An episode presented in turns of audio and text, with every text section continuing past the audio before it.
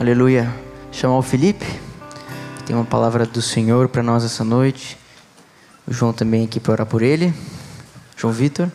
João Nelson também pode vir se quiser. O João já está vindo em todas já. Isso.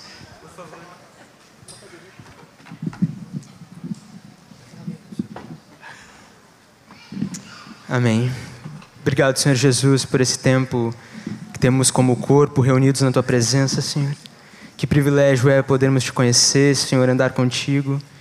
E nessa noite ouvi uma palavra do Felipe, Senhor, que vem do teu Espírito Santo para nós, Senhor.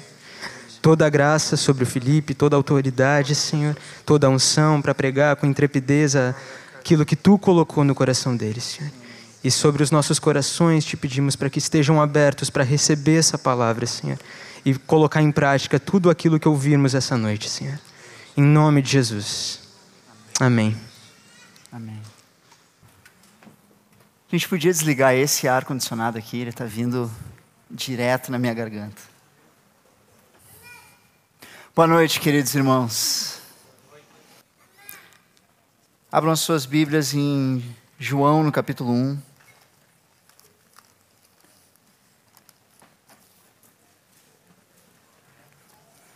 Versículo 1. Muitos aqui foram avisados pelo WhatsApp para trazerem material de estudo, trazerem materiais de anotação. Espero que vocês tenham vindo preparados. Eu peço que vocês é, fiquem atentos, prestem atenção, compartilhem junto, para nós todos podermos aprender juntos como família. João é, um, um diz assim: no princípio era o Verbo, e o Verbo estava com Deus, e o Verbo era Deus. No versículo 14,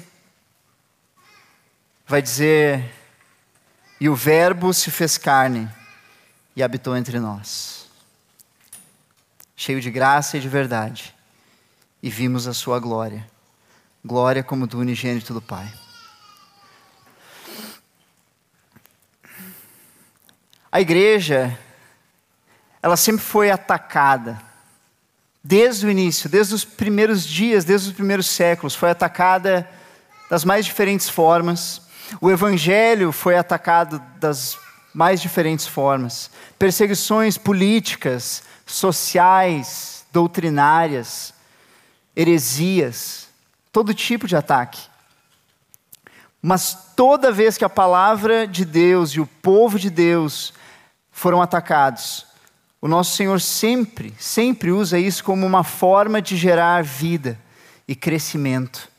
Como disse Tertuliano, um dos é, primeiros pais da igreja, o sangue dos mártires é a semente da igreja. Sempre que houve perseguição, a igreja cresceu. Sempre que houveram ataques, a igreja cresceu.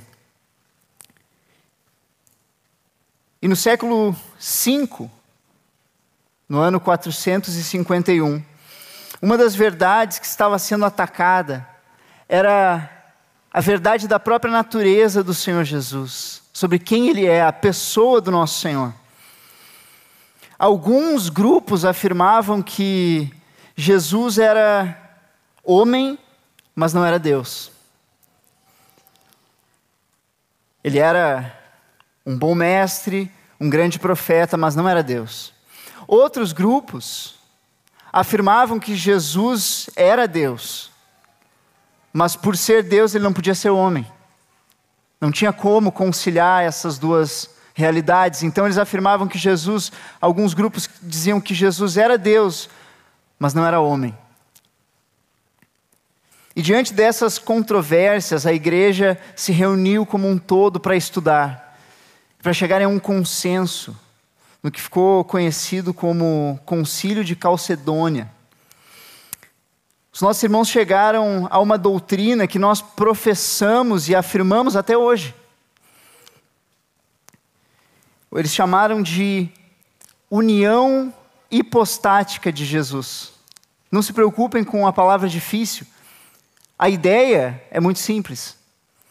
É a ideia de que Jesus possuía na sua encarnação e no seu tempo aqui na terra, e possui até hoje, depois da exaltação, duas naturezas. Em uma só pessoa, duas naturezas. Ele é totalmente Deus e totalmente homem. E essas duas naturezas estão unidas, por isso é união na pessoa de Jesus. Não é como se ele tivesse deixado a sua natureza divina no céu para se tornar homem aqui na terra e deixasse de ser Deus. E não é também como se a natureza divina e a natureza humana tivessem se misturado e ele se tornasse metade homem e metade Deus. Não, ele era totalmente homem e totalmente Deus, e ainda é.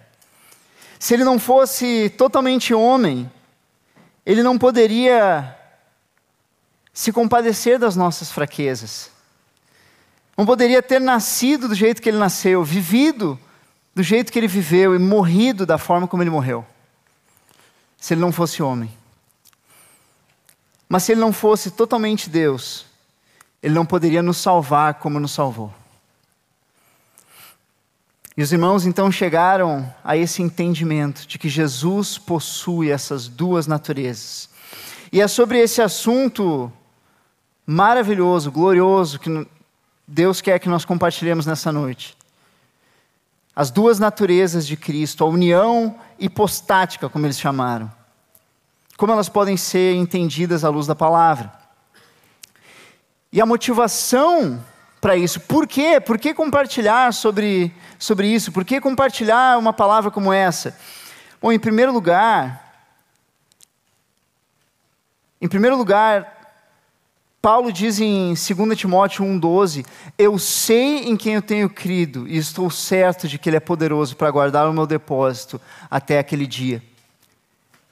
Conhecer Jesus produz esperança. Eu sei em quem eu tenho crido e por isso eu estou certo de que Ele vai guardar o meu depósito até o fim. Se não conhecemos o Senhor, se não somos inundados por uma revelação de quem Ele é, nós estamos sem esperança. E o segundo motivo para nós falarmos sobre isso é um texto que diz em 2 João 1,7. Ele diz assim: Muitos enganadores têm saído pelo mundo afora, os quais não confessam a Jesus Cristo vindo em carne. Assim é o enganador e o anticristo. Existe algo no espírito do anticristo que deseja mentir sobre quem Jesus é, sobre quem ele é, sobre a sua natureza, sobre a sua vida, deseja nos enganar. E por isso é importante que nós saibamos quem Ele é, para que nós possamos resistir às mentiras dos últimos dias. Então, nessa noite eu quero humildemente ajudar vocês, dando algumas ferramentas para que nós possamos entender e enxergar esse assunto na Escritura. Amém? Então vamos falar sobre essas duas naturezas, essas duas realidades. Jesus é totalmente homem e totalmente Deus. A humanidade de Jesus. Nos dias do apóstolo João, um grupo que ficou conhecido por negar a humanidade de Jesus, é um grupo chamado de gnósticos eles entendiam que toda matéria física era má, era essencialmente perversa. Toda matéria física era ruim. E por isso, para eles, era inaceitável que Jesus, Deus da glória, se espremeria dentro de um corpo humano. Eles não podiam conceber isso, então eles começaram a propagar a mentira de que Jesus ele era um tipo de manifestação de Deus, ele era como uma imagem que aparecia, mas ele não era realmente humano como nós. E por isso, nós precisamos é, enxergar o que a palavra diz sobre Jesus. Mas não pensem que essa é uma mentira antiga apenas. Até hoje, o que muitos ateus vão dizer, muitas pessoas que não acreditam em Deus vão dizer que Jesus é uma boa figura, ele é um bom ideal de moralidade, ele é um bom conteúdo para ser estudado. Mas ele não nasceu em Belém da Judéia, ele não foi uma pessoa que viveu na história. E assim continuam negando a humanidade do Senhor Jesus. Como a Bíblia apresenta Jesus? Eu quero fazer uma viagem com vocês pela Escritura. Então, aqueles que estão anotando vão ter que anotar rápido. Vocês vão ter que prestar muita atenção, nós vamos ler muitos textos bíblicos. Tá bom? Posso contar com a atenção, com o foco de vocês? Amém? Amém. Vocês disseram amém. Jesus é apresentado no Evangelho de Lucas como descendente de Adão. Jesus tinha linhagem humana. A genealogia de Jesus, ela sobe e vai subindo e vai subindo até Adão. Jesus ele é apresentado no Evangelho de Lucas como filho do homem totalmente humano, como nós. Todos nós compartilhamos de uma genealogia semelhante à de Jesus, porque todos nós voltamos e chegamos até Adão. Jesus nasceu como uma criança normal. A minha, a, a minha esposa está grávida. Maria, mãe de Jesus, embora tenha engravidado de forma milagrosa, ela foi uma grávida normal. Ela sentiu as dores de uma grávida normal. Ela andou pelas ruas da sua cidade como uma grávida normal. E quando chegou o momento certo, Jesus nasceu. Nasceu como uma criança normal. Nasceu como nós nascemos. Ele cresceu como uma criança normal. Crescia o menino e se fortalecia enchendo-se de sabedoria, e a graça de Deus estava sobre ele. Jesus brincava como qualquer criança.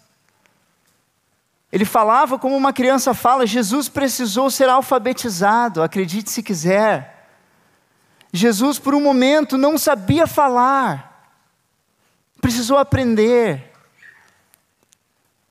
Precisou aprender o, o aramaico falado naquela região precisou aprender a formar frases, a formar sílabas. Jesus foi alfabetizado, precisou aprender a ler, como eu e como você. Vocês entendem? Ele tinha uma família normal. Ele nasceu como uma criança normal, ele cresceu como uma criança normal. Ele tinha uma família normal com problemas normais. A família de vocês tem problemas? Tem? A minha tem. Você sabe o que é lindo? Isso nos aproxima de Jesus. A família de Jesus tinha problemas também. Olha só, entrou Jesus numa casa e novamente reuniu-se ali uma multidão, de modo que os discípulos não conseguiam comer. Quando seus familiares ouviram falar disso, saíram para apoderar-se dele, porque diziam: Jesus está fora de si. Ou seja, eles achavam que Jesus tinha enlouquecido. Olha que família. Em uma outra situação também, a mãe e os irmãos de Jesus queriam tirar Jesus numa situação onde ele estava ministrando o Evangelho. A família de Jesus tinha problemas também, se confundiam também. É lindo ver a transformação que Deus faz na família de Jesus. Mas esse não é o assunto. Jesus nasceu como uma criança normal, cresceu como uma criança normal, tinha uma família normal e ele tinha um trabalho normal um trabalho normal. Jesus trabalhava. Assim como você chega no final do mês e olha o aplicativo do banco e recebeu o pagamento, começa a agendar os pagamentos automáticos e, e, e, paga o aluguel e paga a sua fatura do cartão de crédito e assim por diante. Jesus também recebia um salário. Jesus também tinha que gerenciar, ele tinha que fazer compras no mercado Prestem atenção nisso. Jesus era homem como nós. Ele tinha um emprego normal. E Jesus morava em uma casa normal.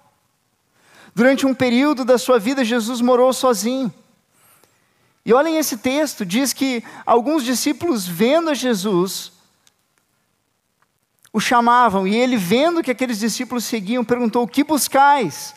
Disseram-lhe, Mestre, onde moras? Respondeu-lhes: Venham e vejam.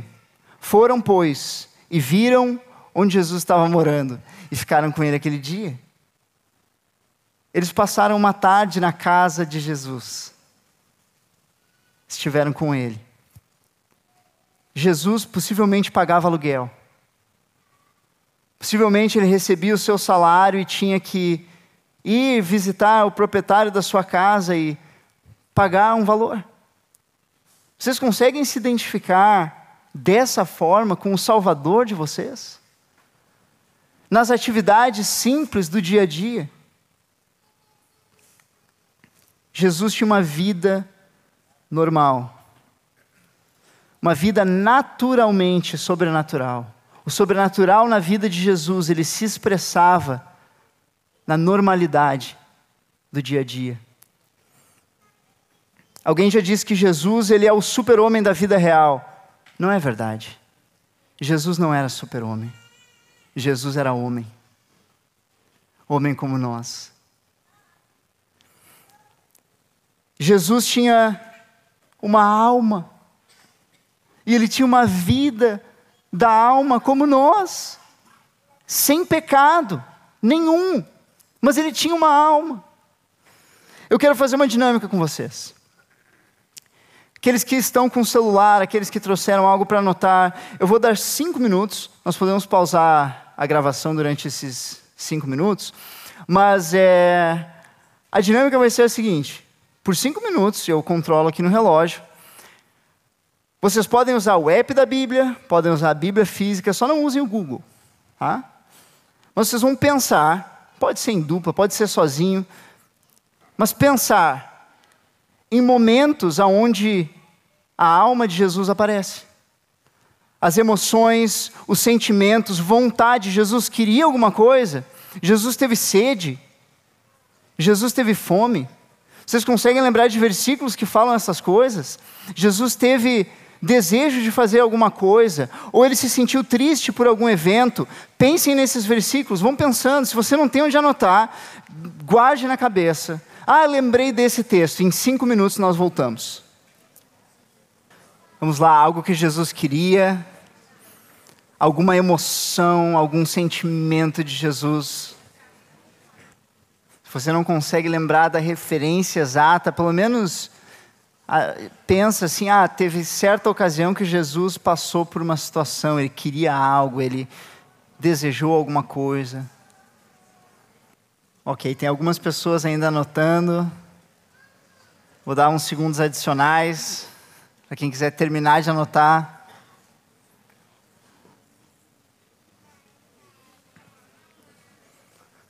Muito bom. Muito bom. Agora venham aqui comigo. Venham aqui comigo. Vamos ouvir algumas coisas que vocês anotaram. Pode falar, sem medo. Jesus chorou, as duas pessoas falaram ao mesmo tempo. Onde é que está escrito isso? João 11, 35. Quem mais? Tem uma mão levantada ali, peraí. Ótimo. João 4, 7. Sentiu sede. O que mais? Teve fome. Qual é a referência? Mateus 4. Que mais? Mateus 21, 18.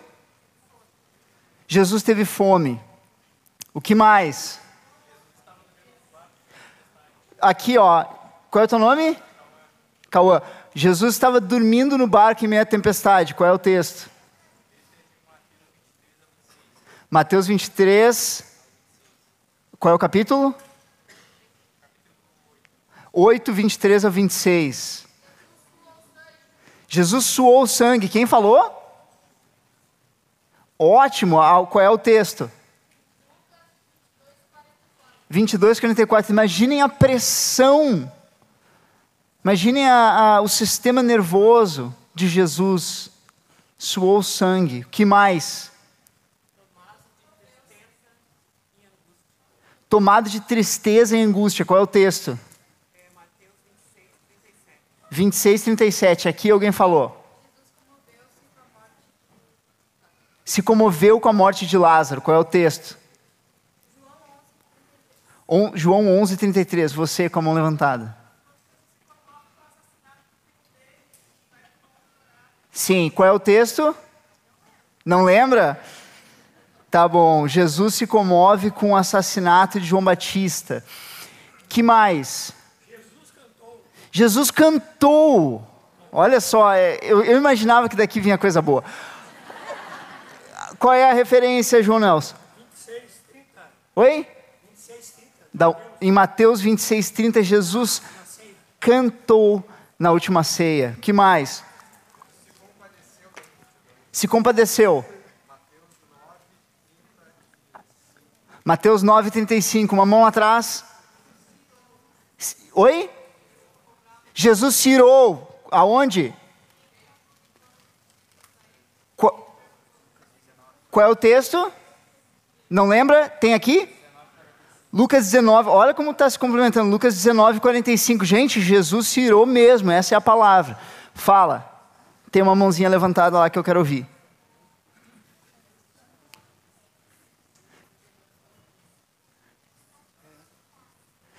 João 13, 5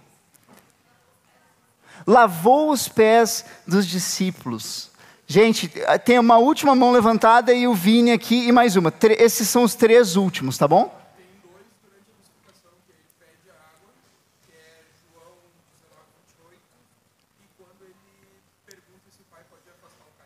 Durante a crucificação, ele pede água e ele pede para o pai afastar o cálice. Vini. Jesus se recusou a lavar as mãos antes de comer. Lucas 11:38. E aqui?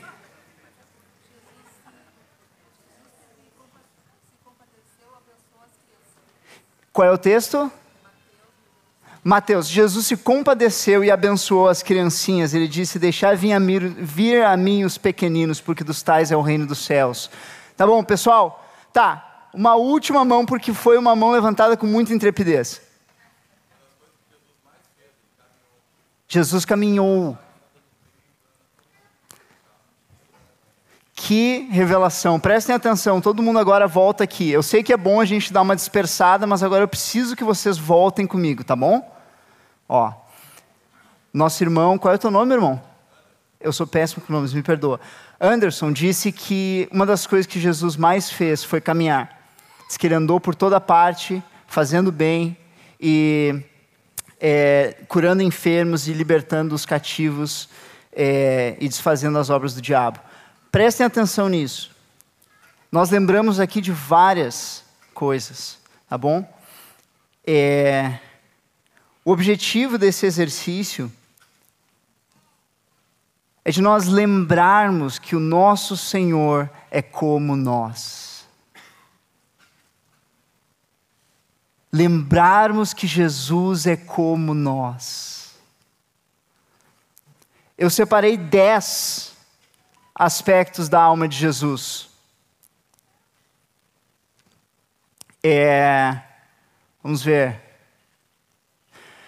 Em primeiro lugar, compaixão. Vendo Jesus as multidões, se compadeceu delas. Em segundo lugar, tristeza. Jesus chorou por causa da morte de Lázaro, vendo uma cidade de Jerusalém rebelde, dura. E Jesus, no Getsemane, disse que a sua alma estava profundamente triste até a morte. Jesus se indignou, já ficou indignado. Jesus teve uma indignação totalmente justa. Em Marcos 3,5, indignado e condoído com a dureza do coração dos discípulos. Já se frustrou? Jesus se frustrou. Ele pergunta em Marcos 8,17: Ainda não considerastes nem compreendestes, tendes o coração endurecido? Versículos, é, aspecto 5, admiração. Pensem, o Deus onisciente, que sabe de todas as coisas, encontrou pessoas que tinham fé e se admirou delas. Já se admirou? Jesus também se admirou. Ele se admirou ali quando encontrou a fé do centurião, mas também se admirou da incredulidade. Alegria. Jesus cantou um cântico, como foi dito pelo João Nelson. Jesus exultou no espírito. Solidão. Alguém já disse que uma das nossas necessidades mais fundamentais é de pertencimento. Quando esquecemos de estudar para uma prova, a primeira coisa que nós procuramos é alguém que não estudou também. Porque ir mal em uma prova é ruim, mas fica menos ruim quando nós não estamos sozinhos. Mas todos nós já tivemos a sensação de estarmos em uma situação que não é boa, estarmos sozinhos. E eu quero que vocês percebam que esse sentimento nos une com Jesus. Jesus esteve sozinho. Todos os discípulos, os que ele mais amou, o deixaram. Jesus experimentou cansaço. Em Mateus 8, 28, na experiência da tempestade, Jesus dormia. Em João 4,6, Jesus, cansado da viagem, se assentou. Jesus teve fome e sede. Talvez essas sejam as que mais nos identificam com Jesus. Sabe por quê? Porque ninguém fica alegre o tempo inteiro, ninguém fica alegre todo dia, ninguém fica triste todo dia, mas todo dia a gente tem fome e sede. E quando nós sentimos isso, quando a nossa barriga ronca, quando a nossa boca seca, Jesus passou por isso também. Jesus foi um homem completo como nós. Jesus teve fome e sede. E a última característica, o último aspecto da alma de Jesus, ele tinha esperança. Diz em Hebreus 12, 2, que em troca da alegria que estava proposta, Jesus contemplava o que vinha lá na frente. O Senhor da glória se limitou a ter esperança nessa terra. E não são só os aspectos da vida da alma, Jesus também tinha um corpo como o nosso. Já se sentiu apertado em uma situação assim com muita gente, um ônibus lotado. Eu já peguei muito ônibus lotado. Jesus também ele não pegou ônibus, mas ele se sentiu apertado. Disseram para ele: Uma multidão te aperta, e tu dizes: Quem me tocou? Jesus precisava tomar banho, lavar os pés. Jesus não flutuava pelas ruas de Cafarnaum. Ele não voava acima das sujeiras de Jerusalém. Jesus andava na rua e sujava os pés, e sujava as mãos, como nós. Ele não era imune a essas coisas. Ele entrou na casa de um fariseu e ele disse: Tu não deu água para lavar os meus pés.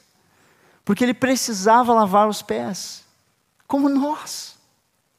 Já sentiu que estava precisando, depois de um dia cheio, precisava chegar em casa e tomar um banho. Jesus sentiu assim. Vocês estão entendendo? Quem é Jesus?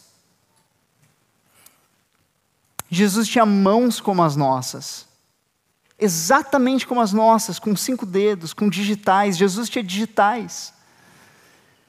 E eles amarraram as mãos de Jesus, prenderam ele. Jesus tinha um rosto como o nosso e bateram no rosto de Jesus. feriram o seu rosto. Aonde ele mesmo teve a oportunidade de viver aquilo que ensinou no Sermão do Monte: se alguém te ferir na face direita, vira também a outra. Feriram o rosto de Jesus, que era um rosto como o nosso. Botaram uma coroa de espinhos numa cabeça que era como a nossa cabeça. Ele sentiu a dor que você sentiria. Jesus era forte o suficiente para carregar a própria cruz, ele tinha um corpo forte, mas ele era humano o suficiente para precisar de ajuda. Ele não aguentou. Ele não era um super-homem. E as suas mãos, como as nossas, foram furadas, atravessadas. O seu corpo, a sua carne foi partida. Ele disse: Esse é o meu corpo, quando ele partiu o pão. O seu lado foi ferido. E doeu como doeria se fosse em você. E depois que ele morreu, tinha um corpo para ser enterrado. Ele não desapareceu enquanto ele não entrou naquela, naquele túmulo. Havia um corpo ali, Jesus era homem como nós. E por que é importante nós sabermos disso? Porque mesmo depois da ressurreição, as marcas da cruz acompanhavam o Senhor. Hoje, sentado à destra de Deus, há um homem na glória. Há alguém que é homem como eu e você, que traz as marcas do sacrifício.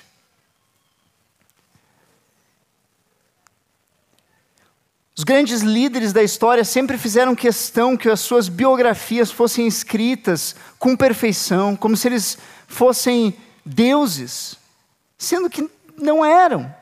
Mas Jesus, sendo Deus, o Espírito Santo fez questão de nos deixar um evangelho que mostra que ele é homem. Nunca pecou, mas passou por todas as situações que nós, que nós passamos. E por isso, hoje nós podemos olhar para a Escritura e ver um Jesus como nós, que foi capaz de vencer onde nós não vencemos. E nos oferecer a vitória completa com base na fé. Hoje nós temos um sumo sacerdote que pode se compadecer das nossas fraquezas, porque ele é como nós. A divindade de Jesus. As suas duas naturezas falam que ele é totalmente homem e ele é totalmente Deus. Assim como nós vimos os ataques contra a natureza humana de Jesus, também muitos grupos se levantaram para atacar a sua natureza divina, o fato de que ele é Deus. É, desde religiões islâmicas, que falam que Jesus é um profeta, mas não é Deus. Até judeus não messiânicos que ainda aguardam a vinda do Messias. Testemunhas de Jeová, os mormons, vão olhar para Jesus e dizer que ele é um um bom homem. Alguns vão chegar até a dizer que ele é um Deus menor. É um Deus menor do que o Pai.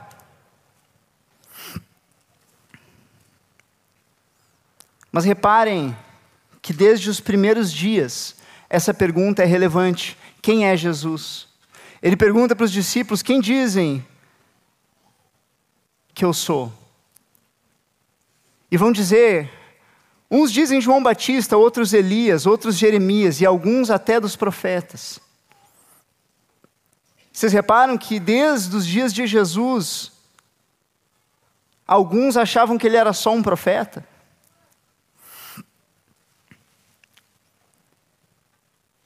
E um dos argumentos que é mais usado, prestem atenção aqui, isso é importante, e se nós não pegarmos essa parte, o resto pode ficar confuso. Um dos argumentos que sempre foi e é, até hoje, mais usado para atacar e negar, numa tentativa de negar a, a divindade de Jesus, é o que nós chamamos de argumento do silêncio.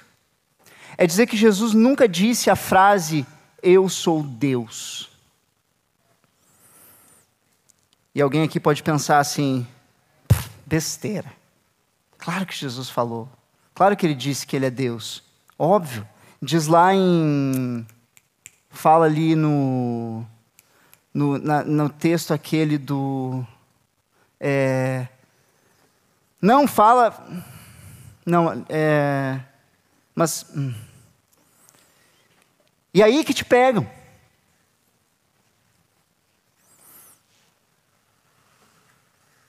Você descobre que é parcialmente verdade. Jesus nunca falou essa frase. Ele nunca falou, eu sou Deus. Nunca.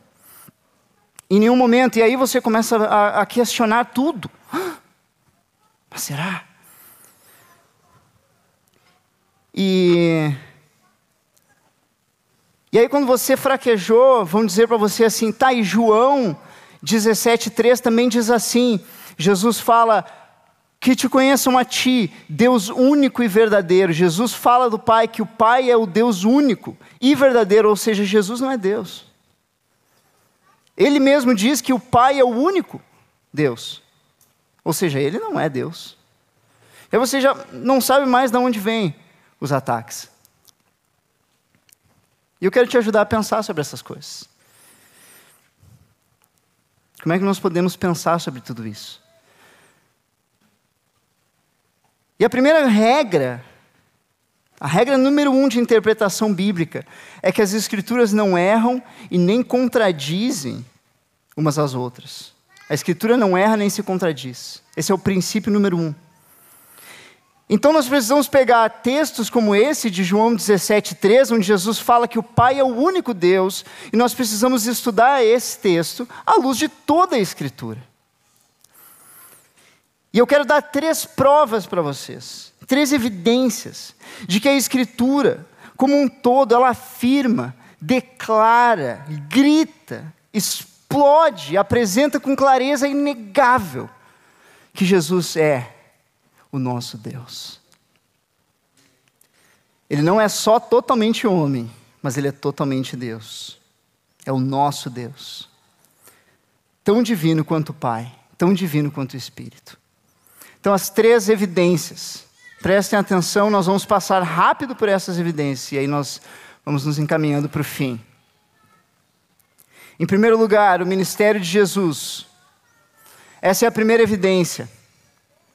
Por que, que Jesus nunca disse essa frase, eu sou Deus? Porque nós precisamos entender qual era o ministério de Jesus aqui na terra.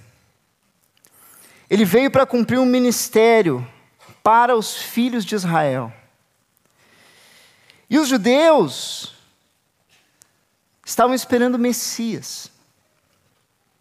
Eles não estavam esperando alguém que dissesse para eles: Eu sou Deus. Mas eles esperavam alguém que pudesse olhar para eles e dizer: Eu sou o Cristo. Eu sou o Messias prometido. Porque para um judeu, o Messias é Deus. Ele não precisa perder tempo dizendo que é Deus, porque na cabeça dos judeus, para quem ele veio ministrar, o Messias é Deus. Vamos ver três textos do Antigo Testamento que falam sobre o Messias. Isaías 7, 14. Portanto, o Senhor mesmo vos dará um sinal. Eis que a virgem conceberá e dará à luz a um filho, e lhe chamará de Emanuel, que quer dizer Deus conosco. O Messias, quando vier, esse texto diz, ele será Deus no nosso meio. Isaías 9, 6. Porque um menino nos nasceu, um filho se nos deu, o governo está sobre os seus ombros, e o seu nome será maravilhoso, conselheiro, Deus forte, Pai da eternidade. Ele é forte, ele é Deus poderoso, ele não tem começo nem fim, é príncipe da paz. O Messias viria como Deus forte. Salmo 110, versículo 1, diz que, olhem esse texto, disse o Senhor ao meu Senhor. Pedro, lá em Atos, vai usar esse texto. E o que, que esse texto diz? Disse o Senhor, aqui é Yahvé, ao meu Senhor, Adonai. O que Davi está dizendo é: Deus disse para Deus. Deus disse para Deus: te assenta à minha direita. E Davi ele consegue ver aquela cena e ele se coloca como rei de Israel. Ele sai de cena e ele diz: O meu Senhor disse ao meu Senhor. O Messias, quando viria, seria Adonai. Isso estava claro para os judeus. E o ministério de Jesus foi se revelar como Messias. E o Messias é o Senhor, Deus eterno, Deus poderoso, Deus presente e Deus Emanuel. E agora eu quero que tu abra comigo a tua Bíblia em João, no capítulo 4, versículo 25. Abre. Esse é o Messias. O Messias é Deus forte. O Messias é Pai eterno, tá? Abre em João 4, tá? Não precisa projetar porque eu tenho ele aqui. O João, uh, uh, o Messias é Deus eterno. Ele é Deus presente. Esse é o Messias. João 4, 25. João falando com uma mulher samaritana. E ela diz: Eu sei respondeu a mulher, que há de vir o Messias, chamado Cristo. E quando ele vier, nos anunciará todas as coisas. Ela tinha uma consciência clara de que o Messias viria para trazer um reino eterno, o Messias viria para revelar a Deus, anunciaria todas as coisas, mesmo sendo samaritana, ela tinha essa revelação. O que que Jesus responde? Opa, sou eu. Com essa frase, o que Jesus está revelando é que Ele é Senhor, Ele é Adonai, Ele é Deus eterno, Ele é Deus forte, é Pai da eternidade, é Emmanuel. Segunda evidência. A primeira, o ministério de Jesus. A segunda evidência, o depoimento dos amigos e dos inimigos de Jesus. Vamos ver o que os melhores amigos de Jesus tinham a dizer sobre ele. O que, que disse João? No princípio era o Verbo, e o Verbo estava com Deus, e o Verbo era Deus. Talvez o melhor amigo de Jesus faz uma declaração sobre ele e diz: Esse homem é Deus. Testemunho de Tomé. Qual é o testemunho de Tomé? João 20, 27 a 29.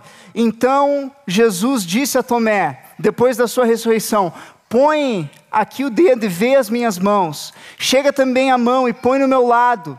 Não seja incrédulo, mas crente.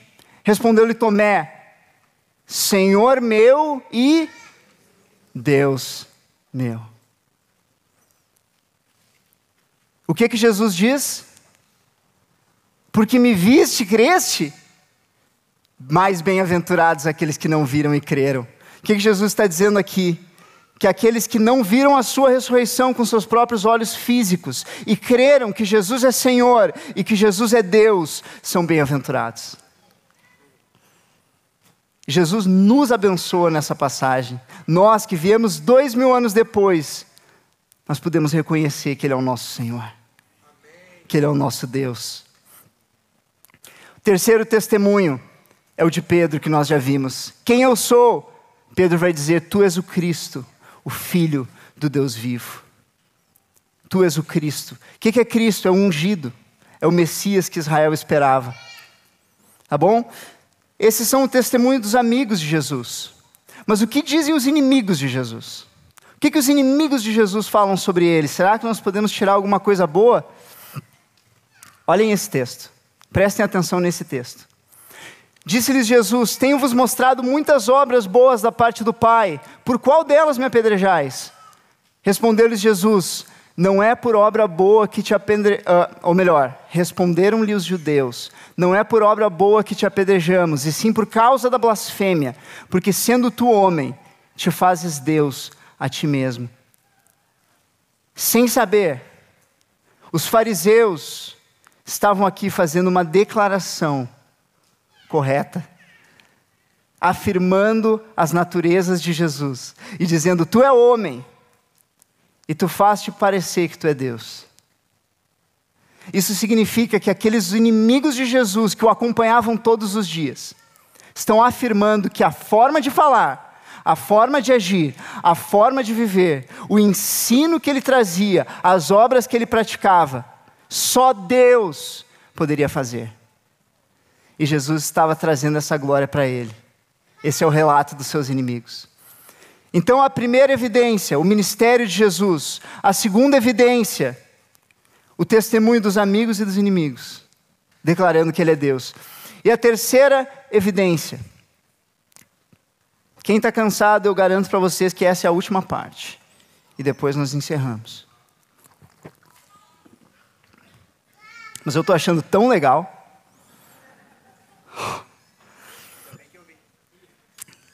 Fala, Nick. O microfone e Silas.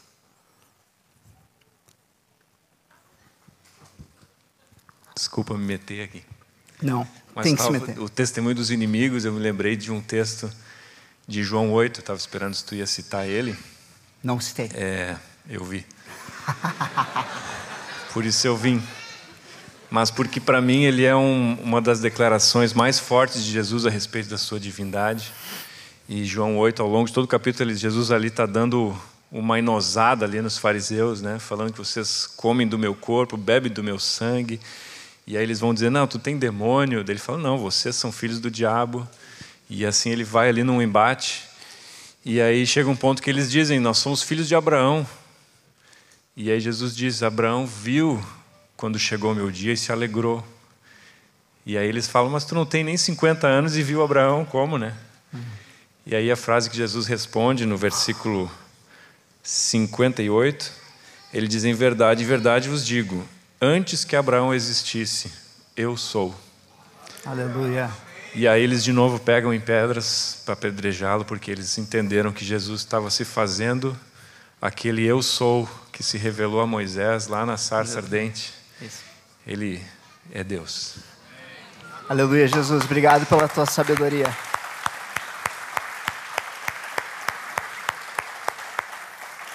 Essa é a sabedoria de Jesus. Essa é a sabedoria de Jesus. Que complemento maravilhoso. A última evidência. A última evidência é o depoimento do todo das Escrituras.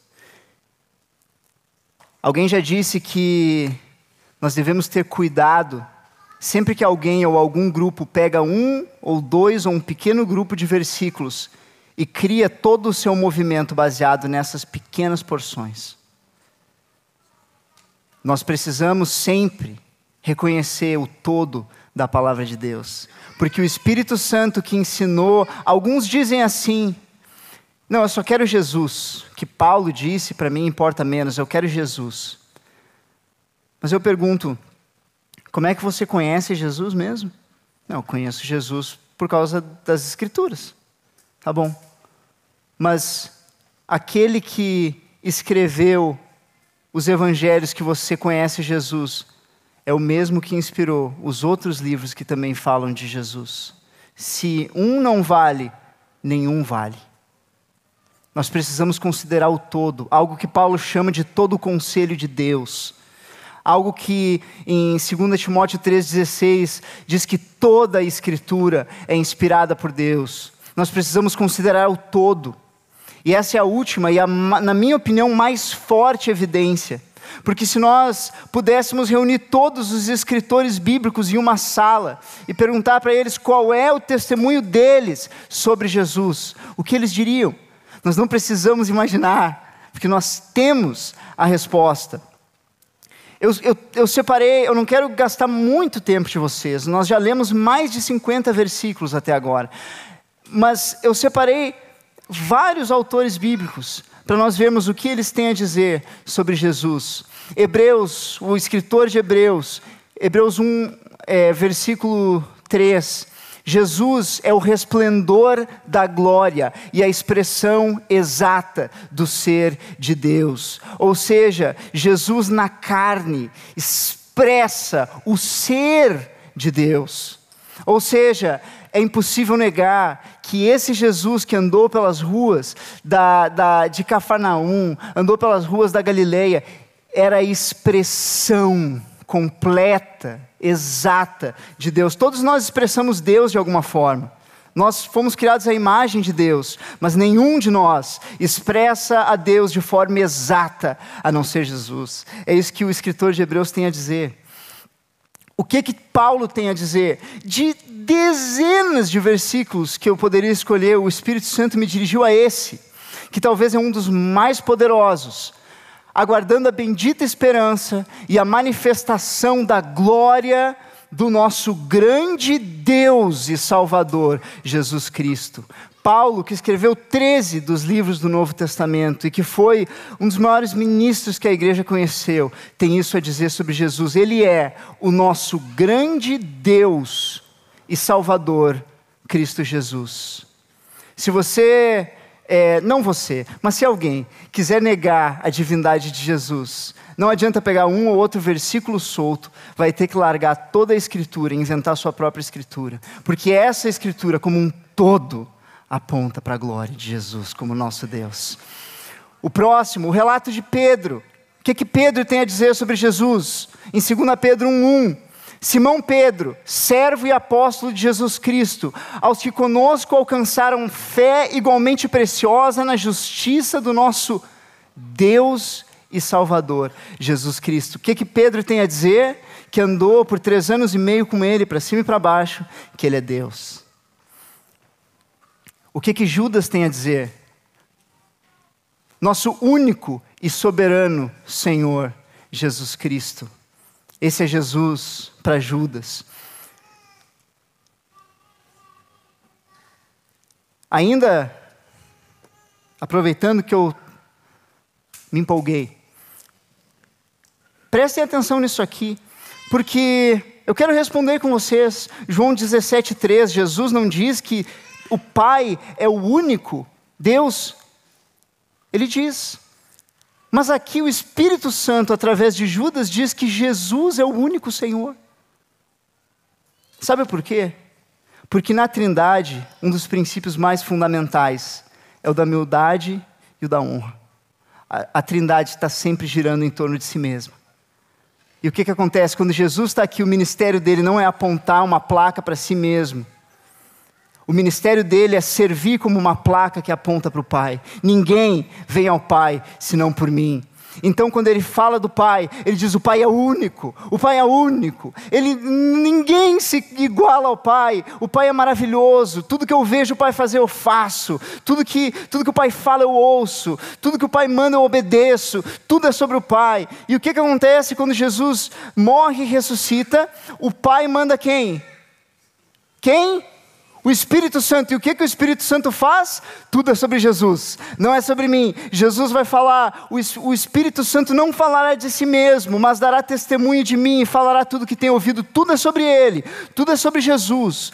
O texto diz que Ele me glorificará do Espírito para Jesus. Então, quando o Espírito fala de Jesus, ele diz isso aqui: Jesus é único, Jesus é único, não tem ninguém igual, ninguém se compara a Ele. Olhem como Ele é maravilhoso, como Ele é cheio de glória, ninguém é igual, a... e ninguém olha esse texto e pergunta: tá, e o Pai? Porque dentro da Trindade, um está sempre apontando para o outro, e não, e não se compara. Para nós é estranho, porque nós gostamos de nos comparar, mas na Trindade não. Ele é único. Então, essa é a resposta. Por que, que Jesus diz que o Pai é o único Deus? É porque ele não é Deus? Não, mas é porque Jesus está tão maravilhado olhando o rosto do Pai, que ele vai dizer que o Pai é único, que o Pai é único mesmo. Ninguém é igual ao Pai, porque Jesus não é igual ao Pai. Eles são um, mas eles são pessoas diferentes dentro do mesmo Deus. Então, o autor de Hebreus afirma, Paulo concorda, Pedro reforça, João declara, Judas proclama, as Escrituras como um todo se unem para dizer que Jesus é o nosso único Deus, é o nosso Deus maravilhoso. Ele sim, ele é totalmente homem, mas ele é totalmente Deus. E nele essas duas naturezas coexistem de forma perfeita. nós não sabemos explicar, mas alguém já falou que é, Deus a gente não precisa explicar, a gente precisa aceitar. Então a gente aceita, aceita Jesus como totalmente homem e totalmente divino. Fala. É... João Nelson vai ler 1 João 5, 20. Traz para nós essa palavra. Também sabemos que o Filho de Deus é vindo e nos tem dado entendimento para reconhecermos o verdadeiro. E estamos no verdadeiro, em seu Filho Jesus Cristo. Esse é o verdadeiro Deus e a vida eterna. Aleluia! Jesus é o verdadeiro Deus e a vida eterna. Quanta riqueza, quanta riqueza. Tem um irmão com uma mão levantada e mais um aqui. Fala.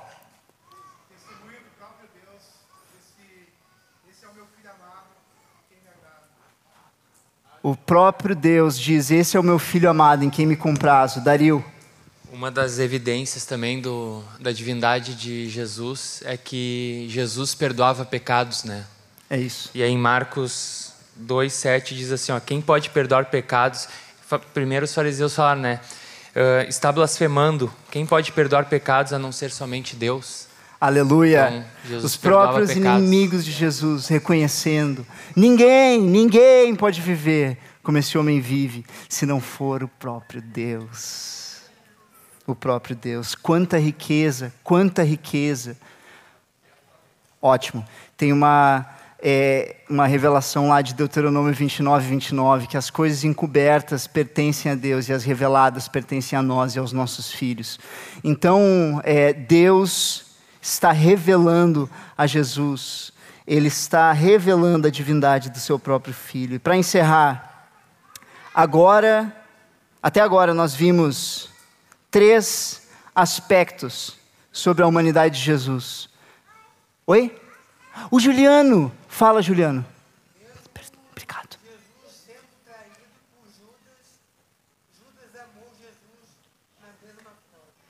Mesmo Jesus sendo traído por Judas, ele amou a Judas, assim como amou os outros. A palavra diz que ele amou os seus discípulos até o fim. Esse é um amor que só Deus pode oferecer. Vocês estão percebendo a riqueza? Agora fiquem comigo para nós encerrarmos juntos. É...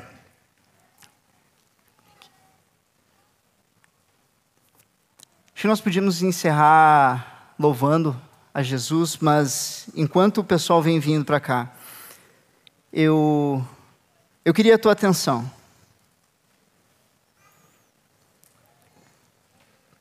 Até agora nós vimos três aspectos sobre a humanidade de Jesus. Ele teve uma vida como a nossa. Vocês lembram? Uma criança normal, uma vida normal. Ele teve uma alma humana como a nossa, como a nossa, sem pecado.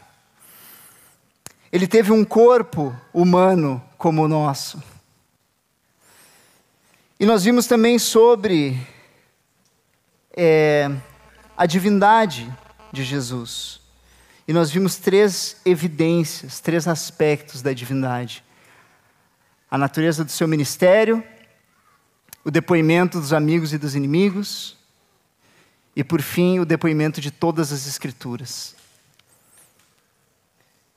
E é com um fundamento como esse, voltamos agora para o primeiro versículo que nós lemos, e é com um fundamento assim que nós precisamos chegar a textos como esse. O Verbo era Deus.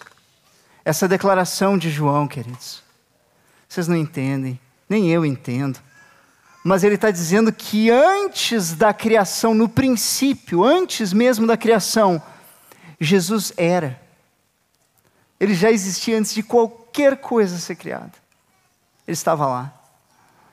Filipenses 2 vai dizer que existindo em forma de Deus, ele se esvaziou e foi reconhecido em figura humana.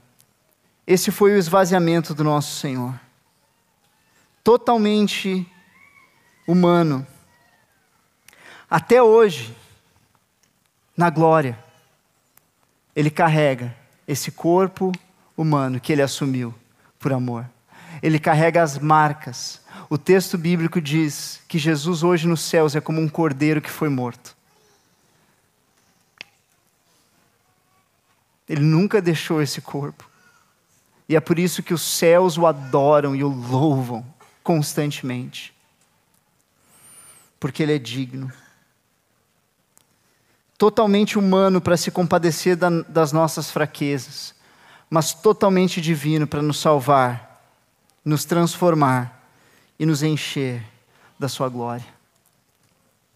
E qual é a aplicação disso? E agora realmente peço que vocês prestem atenção nesse, nesses últimos dois versículos que nós vamos ler. Quando eu vinha pensando sobre essas verdades, o Espírito me mostrou esses dois versículos que eu nunca tinha visto dessa forma. Eu já tinha lido, mas eu nunca tinha enxergado eles desse jeito. Eu vou ler com vocês. Atos 3,15.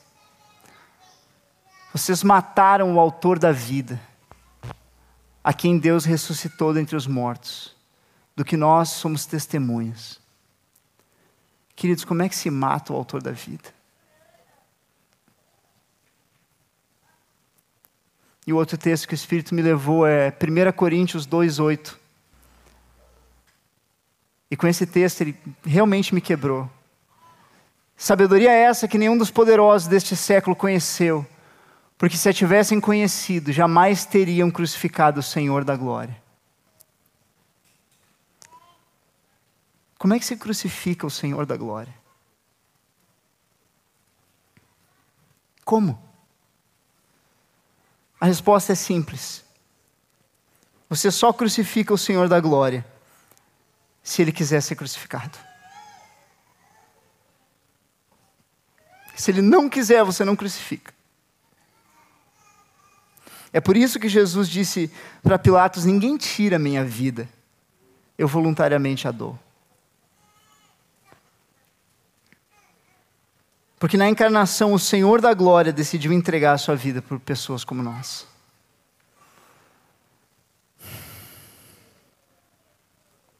O maior mistério da encarnação não é entender a teologia de como duas naturezas podem coexistir dentro da mesma pessoa. O maior mistério da encarnação não é o mistério da união hipostática. O maior mistério da encarnação é o mistério do amor. O maior mistério da encarnação é aceitar que o Senhor da glória tenha assumido a forma humana para que pudesse ser crucificado por alguém como eu. Esse é o maior mistério. Ele se diminuiu e se esvaziou a esse ponto é aceitar que o autor da vida tenha dado a sua própria vida para nos dar a vida. Essas verdades deixam de ser só teoria quando eu posso fechar os meus olhos e ver que há um homem na glória que pode se compadecer de mim, porque ele me entende.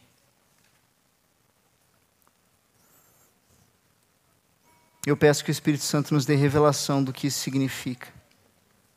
E que essa revelação ela venha forte para transformar a nossa vida. Amém? Querido Jesus, é, quando o Senhor fala conosco, não tem muito mais o que dizer. Nós só queremos aceitar, Senhor. Aceitar que o Senhor nos entende e nos aceita.